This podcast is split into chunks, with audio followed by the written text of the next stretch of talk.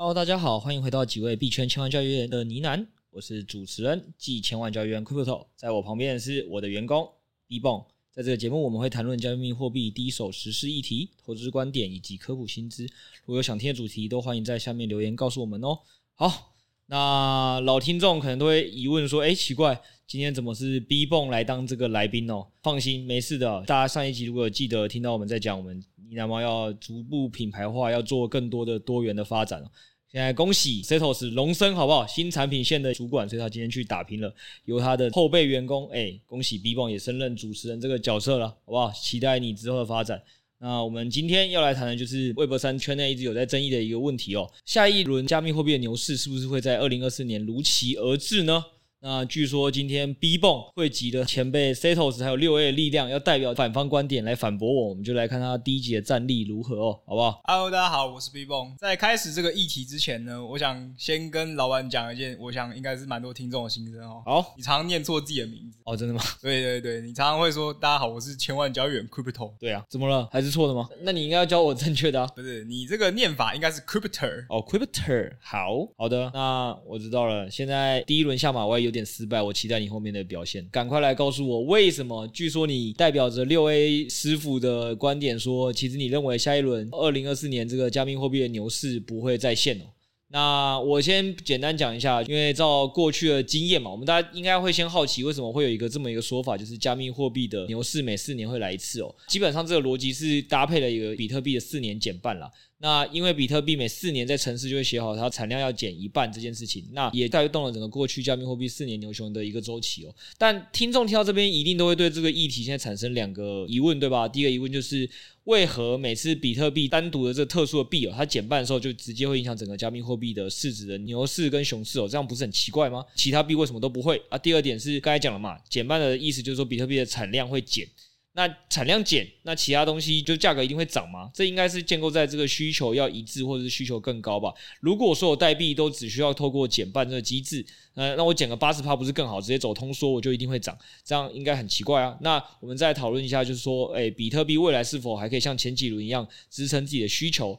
那今天 B 泵几乎都是站在一个反方的立场，觉得这件事情是无法复制的。第一个是不是想跟我讲一下市占率的问题？OK，那我们现在聊一下问题。在开始讲这个之前，大家可以先去查一个数据，从这个数据我们就可以看到比特币的市占率越来越小。这个数据你可以打 BTC，然后一个 DOT，然后 D。意思就是说，比特币的市值除以整个加密货币市场的市值，用 BTCD 去看的话，过往比特币会占九十趴，那现在占比越来越小，大概会是四十趴，代表说比特币占的市值越来越低，那减半对市场的影响力就会越来越低了。现在可以看得出来，除了比特币减半之外，已经多了很多其他可以炒作的题材，比如说像二零二一年的 DeFi Summer，二零二二年非常红的 NFT 公链或是 GameFi。这些都是比比特币减半更好的炒作题材。好的，那我们给听众三秒时间去查一下这个 BTCD 哦。那如果你已经查到听众，或你对这个数字很熟的听众，可能你现在已经脑袋里有浮现了，基本上就显示比特币现在市占率多少嘛。刚才 B 蹦的你的第一个论点就只是跟我讲说，比特币的市占越来越小了嘛。然后现在市场可以炒的题材越来越多了嘛，所以比特币的影响力应该是已经越来越微乎其微了。那我想问你哦，你有没有听过一个观点，就是在台股啊，如果外资想要炒台股，他只需要做一件事，他就是要么把台积电往上拉，要么就把台积电往下打，对吧？那或者也有人也现在在戏谑说什么定期定额零零五零其实是一个风险蛮高的事哦，因为买零零五零基本上就等于买台积电，你还不如直接买台积电，就是你现在根本一点都没有做什么股票分散。照你这个逻辑，你要不要先猜猜看，台积电到底对台股的影响有多大？它现在大概占市值的多少帕？然后占零零五零的多少？台积电。对台湾来说这么重要，我想应该有占到五六十趴吧。大家不是说大盘就是台积电的形状吗？五六十趴，所以台积电可以影响整个市场或影响台股指数，是你可以接受的概念。对，好，所以如果今天台积电一直涨上去，又破什么七百、八百、九百、一千，你会觉得很有可能是带动整个股票市场往上是有机会的。对，好，那我想跟你公布一下正确的答案了。BTCD 这个数值哦，就像 B 蹦讲的，过去确实一直维持很高哦，在二零一七年以前几乎是维持在九十几趴这数字哦，是在以太币在二零一七年崛起之后才让 DTCD 算是一个快速的下降。但是再怎么降，我告诉你，现在至少还有四十趴以上。目前啦，目前我们不敢讲未来，但目前是四十趴以上。好。那我现在就来公布这个答案。台积电啊，基本上在台股的市值连三成都不到，三成都不到。对，占零零五零大概五成，然后你就可以这么戏谑的形容说什么台积电是台股的形状，那为什么加密货币不能是比特币的形状？OK，好，那就算说今天台积电的市值真的只占台股的可能三成好了，那我们还是得看一下整体大盘它的市值到底哪一个比较高吧。如果今天说是加密货币的大盘市值比较高的话，那其实。拉起来，比特币还是比较难拉。嗯，哦，我昨天想谈的是另外一个你前辈也提过的观点，就是以前比特币很便宜，然后以前加密货币市值很低，所以你只要用一点钱就可以来当庄。现在这个市值越来越高了，那在你心中听起来想象，就是因为你毕竟是没有投资过股票圈的小白。所以对于你来讲，你觉得比特币这么一个被大家炒到现在市值这么高，四千亿美金的这个市值，以及加密货币的市值都已经大家一直喊泡沫，对吧？所以你觉得这两个东西市值应该都比台股还高，很难拉。对，没错。好，我就来告诉你哦，庄家是怎么想这件事的。来，现在大家要怎么知道这个数字？你就去打开我们 Coin Market Cap。或 Coin Gecko 给不知道听众讲一下，Coin Market Cap 就是 C O I N N A R K E T，然后 C A P 这样好不好？我英文不好，只是所有听众都知道事实，我连自己的英文名字都念不好。反正你如果去看，你就会发现，比特币大概在它这上面的数字显示，大概是现在是在四千亿美金左右了。那加密货币的市值，因为五月的崩盘一路到现在嘛，大概在一兆美元左右。好，那现在庄家知道了 A 是这样，我们现在用数据说话。我可以告诉你，台积电市值呢也在四千多亿，但基本上是比比特币还高的。比特币只有在二零二一年牛市的时候有一度冲破一兆多的时候，那时候有赢过台积电，有赢过特斯拉，有赢过 FB，但现在又已经跌到比台积电市值还低了。也就是说，如果你要真的硬要讲外资都可以拉台积电，那理论上比特币也可以被拉，这是第一个。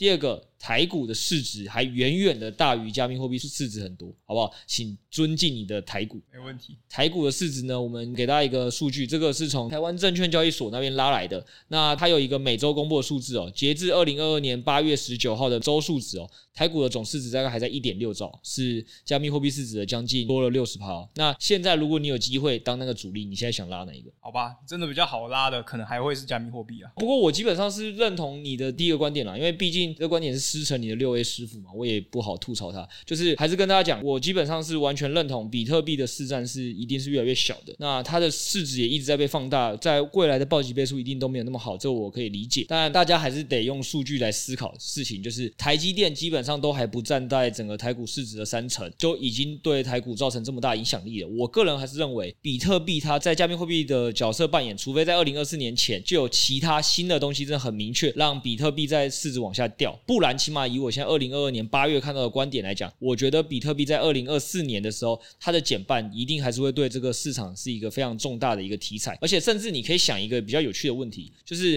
B 宝，你要不要来猜一猜？我们最近很红的一个议题嘛，几乎可能八九月大部分的人都。在炒作的一个议题叫什么？呃，哦，The Merge 啊，对，以太币的 The Merge 嘛，九月中啦，九月中的时候，它会就是可能会合并成功嘛。就这个议题已经让七月到八月都已经预炒了一个多月，然后以太币翻了两倍多嘛。以庄家立场是这样嘛？对，你知道以太币目前在加密货币市值只有大概二十趴左右吗？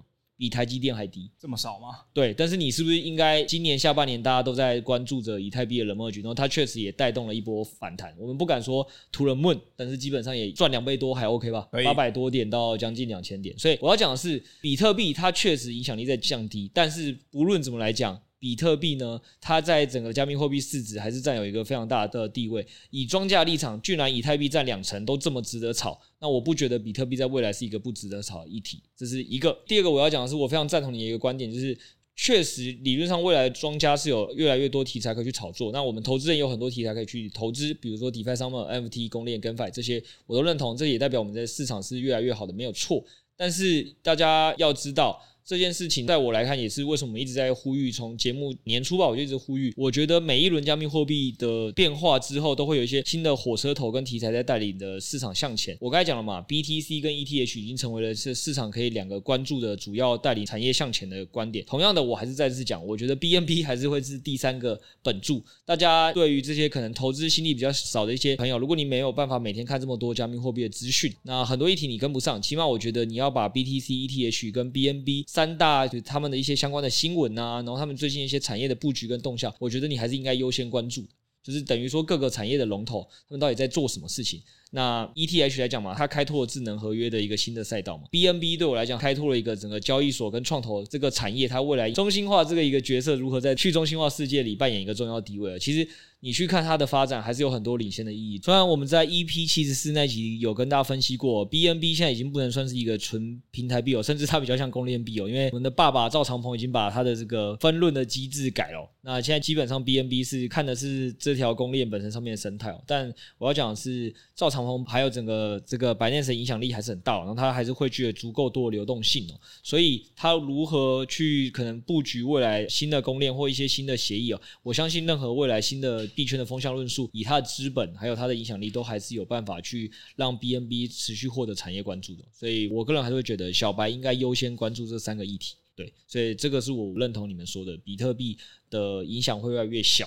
那其实有可能会有其他的议题可以去炒作，所以 ETH 你也该关注，BNB 你也要关注。但是当二零二四年，比特币减半来到的时候，请你给予它尊重。好，那再来，我要提醒大家最后一个东西是，可能大家比较少去想过的，小白可能没有去回测过的。我要提醒大家，我觉得相对于其他加密货币，包括这次的以太币来讲，了 merge 这个议题是什么？是可能九月这个利好才会正式上线，可是其实七八月就该开始提前预炒了。但比特币的减半这个议题比较有趣，就是基本上过去几轮减半之后呢，它都不是马上就涨。所以如果你期待是炒减半或你布局减半，你如果是在减半的当时。时你才去买哦，然后很快你就卖掉，通常你都会失望，因为比特币的减半通常都需要花上数个月才会发酵，所以到时候大家不要想说二零二四年现在预定减半日期是五月了，但但到时候可能会因为区块出块速度不一样，可能会改变没有错，但实际上应该还是会在二零二四年的可能五六七月那个时间点，不要因为到时候可能你买了一两个月后它没有动静，你就把比特币卖掉，你就是会在牛市前最后宁静被甩下车哦，因为我今年已经看过我太多的朋友在二零二零年就是这样，就是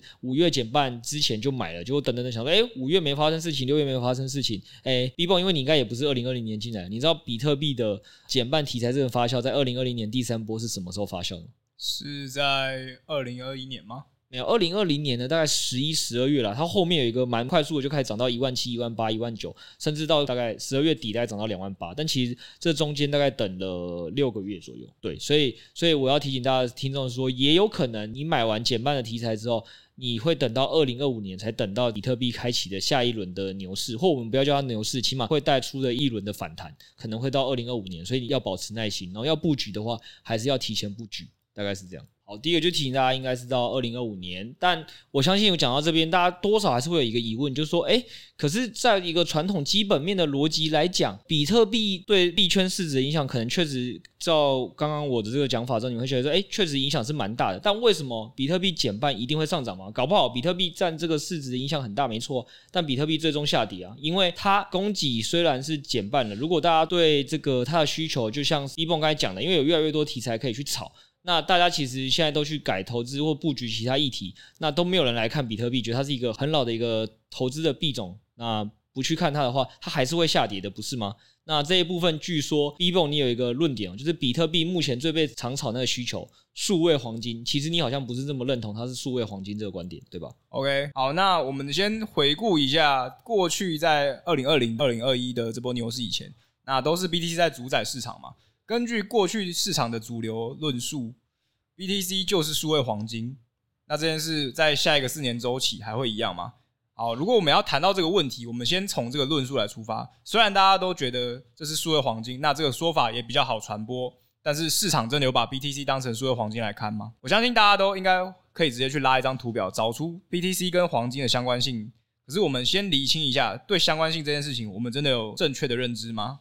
哎呦，要教大家统计学是不是？莫非你跟你的前辈 Setos 一样是台大经济系出身？哎呀，没有啦，这个统计学也是略懂略懂啦。那我们先来抓一下这个美股道琼指数跟 BTC 去对比吧。很多人会觉得说，美股跟加密货币其实是有联动的。像二零二一年到二零二二年这个论述可能会是主流的，大家在讨论的时候都会把这两个东西带到一起，但是。单纯看相关性，我们会得到说结论是跟美股相关性高，BTC 会跟美股一起涨。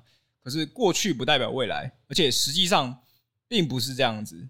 他们之所以有很强的相关性，大家可以想一下，最大原因可能会是这十年以来货币政策的大放水，就是从二零零八的金融海啸以来，货币政策大放水，QE 让多数的风险性资产不断往上涨。那我们再来，我们已经知道了前面这个相关性，除了看到它相关性高，还要去思考背后的原因。我们回头来看一下 BTC 跟黄金去对比得出来的这个数据，大概会是怎样？就是如果我们要探讨说 BTC 是不是作为黄金的议题，实际上我们应该是想要讨论 BTC 跟黄金是不是一样有避险资产的属性。在市场趋势不好的时候，会不会有资金涌入，然后去抬升它的价格呢？这时候，如果我们去 TradingView 上面拉一张表来比黄金期货跟 BTC 的相关性，应该就会发现，二零二一的上半年加密货币牛市的时候，黄金就会跟着上涨。可是你再往后看，又会发现到下半年更大的牛市 All Time High 的时候。BTC 往上一直喷，黄金却没有跟着一直往上涨，甚至稍微下降。来对比两者的相关性，我们就可以发现，它们的价格其实没有太大一致性，会一下正相关，一下负相关。那照理来说，如果 BTC 作为一个数位黄金，有避险资产的属性，在发生风险的时候，有市场资金涌入，就不应该跟黄金的相关性一下正一下负这样子。好了，我来跟大家好好白话解释你刚才那一段嘛。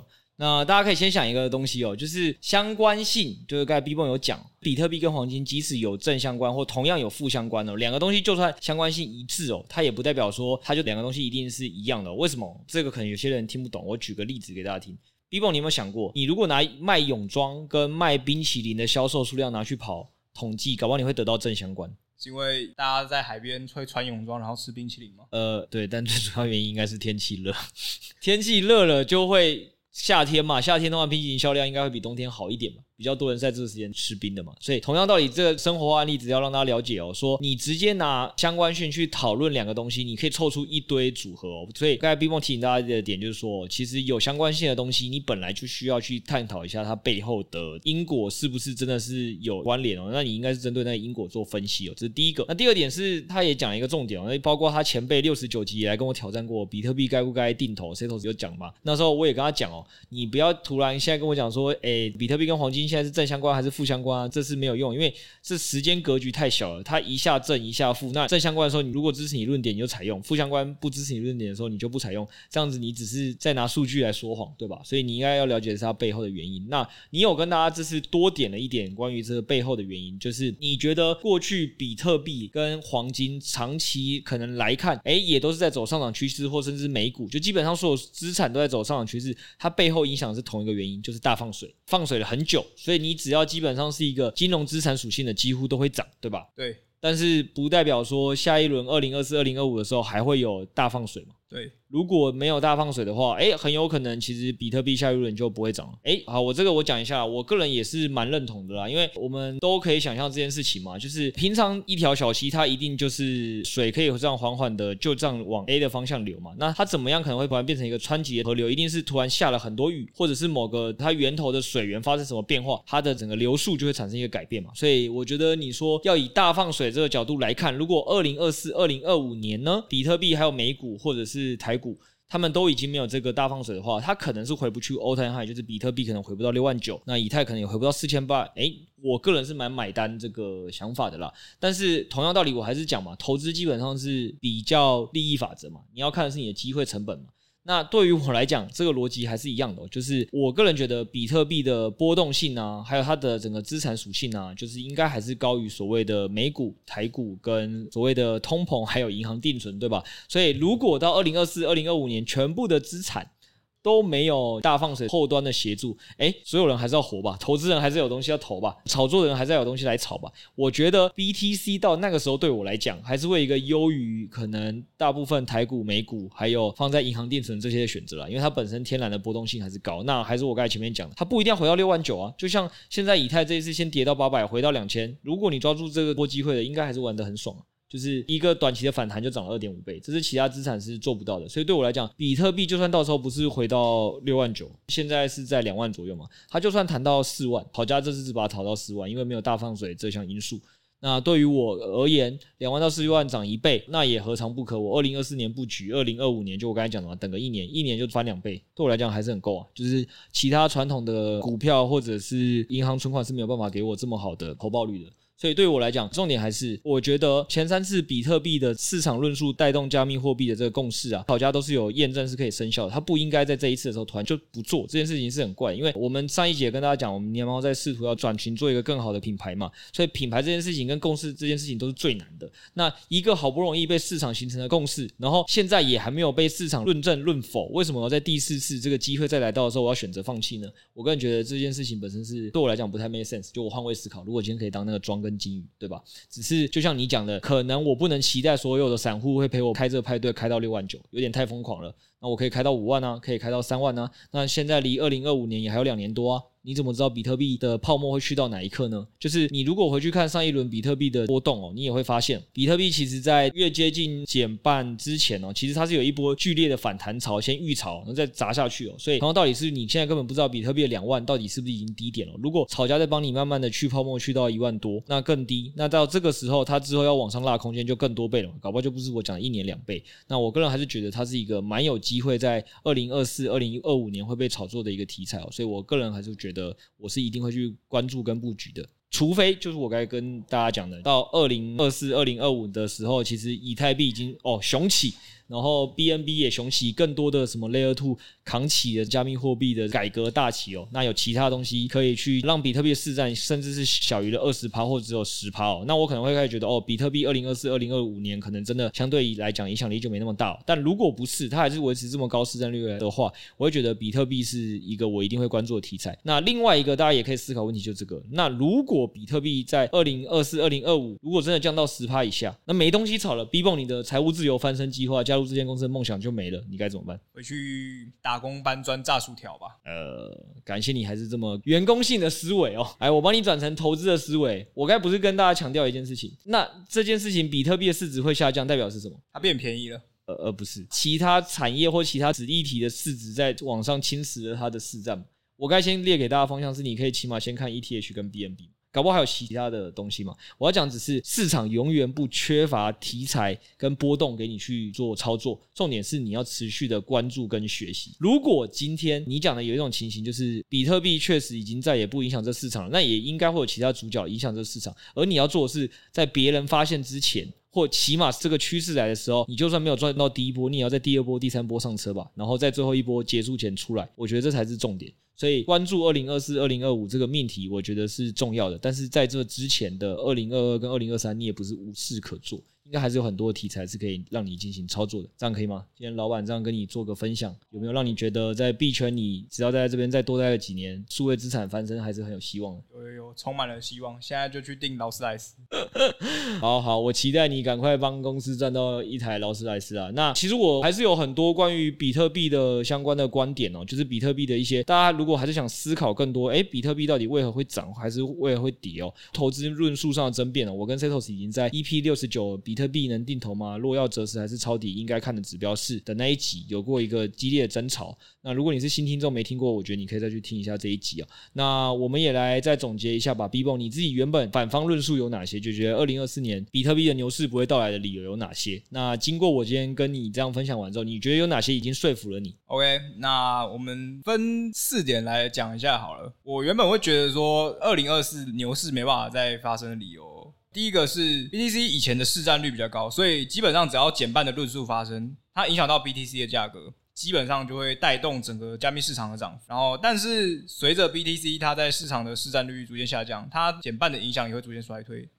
所以这个 BTC 它的市值就算逐渐上升，即使减半带动它的币价上涨，也会因为市值太高，涨幅有限，就不能像小币一样一涨就能涨上天，那自然也没办法再把市场往上带。最后一点就会是市场是注意力的战争啦。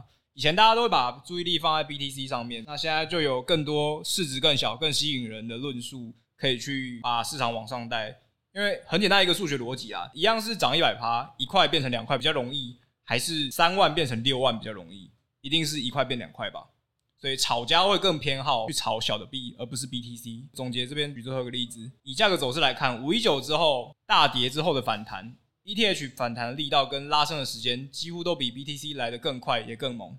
那如果以今年七月这波反弹来看的话，ETH 低点已经翻超过了一倍，可是比特币只涨了四十趴，市场不用等到 BTC 四年减半，它就有题材可以去炒作。对啊，所以就是刚刚讲的嘛，如果二零二四年到二零二五年比特币的这个市占率还是那么高，那它的减半如期而至，再次带领第四波的加密货币的牛，那就恭喜所有听众哦，祝大家二零二四、二零二五都有赚到这一波时机财哦。那如果真的没有，也不用灰心哦，就像刚才 B 蹦讲的，以太币的市值还是比较低哦，那还有其他更多这个市值更低的币哦，如果他们能诶超越比特币的市占的涨幅哦，那甚至是个挣多倍哦，那大家赚钱就更快啊，搞不好你二零二二或二零二三你就财富自由了，对不对？也是好事。所以无论怎么样，你待在数位资产，总是会有好事发生，对吧？好，那节目的最后再跟所有新旧听众提醒一件事情哦，再过二十四小时，这个属于你的几万块就要变成别人的了。啊、什么意思哦？就是如果你还没有听过我们上一集这个 EP 七十七集《爸爸大傻逼》听 Podcast 送福利的话，呃，那一集有讲到我们有一个 Gate.io 爸爸，他是全球前十大的交易所，因为他们现在在办这个交易比赛，所以有给我们一些这加入年猫战队的一些好康福利哦。那这个好康福利呢，基本上就是会送我们的群友、你只要现在加入我们战队。那就会抽出三位 VIP 五的资格，那这个资格呢，基本上就是会因为 Gate.io 爸爸这个交易所是蛮多币会在上面上新币的，所以他就会直接给你这个 VIP 五的人，这三个月就是一直只要有上币，他就会空投给你哦。那我们有去帮大家算过，反正七月的时候因为比较多档哦，所以大概一个月就有三百二十 U 哦。那八月比较少档，大概也接近一百 U 哦。所以算起来，基本上如果你有 VIP 五资格三个月，你有抽到的话，基本上是有上千 U。那再少也有可能三四百 U 哦。所以是换算的台币是有到万元的哦。那这个活动呢，因为有配合爸爸的这个交易赛时间嘛，所以在你听到 Podcast 的时候，在礼拜一八月二十九号的二十三点五十九分就会截止哦。所以如果你是今天礼拜天晚上听到我们 Podcast，或是明天听到 Podcast，你一定要在礼拜一的二十三点五十九分前。完成我们表单的所有的动作，包含要去五星评论哦，然后包含要去这个表单里的那些动作，你都要完成哦，赶快填才有机会这抽奖哦，属于你的几万块才不会奖落别人家哦。那如果你真的运气够好，赚到三四万块以上空投哦，直接就可以买一支最新的 iPhone 手机送给你心爱的人哦，或送给自己。所以大家千千万万听到 Podcast 的时候要记得去行动。那如果你在这个我们 Podcast 的下方你找不到表单哦，或者是你在这个填写表单的时候有遇到任何的疑问，欢迎来我们的公开赖群或 DC 群哦，艾特我们家的 NOD 就是 B 泵以及 Setos 哦，那他们都会很乐意的回答你哦，所以就是赶快来填写吧，不要让你这些奖品落到别人的口袋了。那就祝大家这个都抽到大奖啦，好不好？那就今天节目也就录到这边了。不论你是觉得哎，B 蹦的有些观点你认同，还是有些你不认同，还有关于我的有些东西哦，如果你觉得哎讲的也还不够深入，有想要跟我们做更多讨论，都欢迎你在我们赖群啊，或者是 DC 群来留言，或者是在 Podcast 底下做一个评论哦。那如果你想收听更多内容，就欢迎报名我们的亿万交易员系列哦。每周一次，我们会做一个深度的项目解析以及投资实战哦。一周一集，我们用三十分钟就让你们掌握加密货币更前沿的投资观点哦。目前有有公开赖群跟 DC 群，大家都欢迎入内讨论更多的投资观点。那所有的连接都会放在资讯栏的底下。今天我们就先聊到这了，记得帮我们五星好评。周三见，拜拜，拜拜。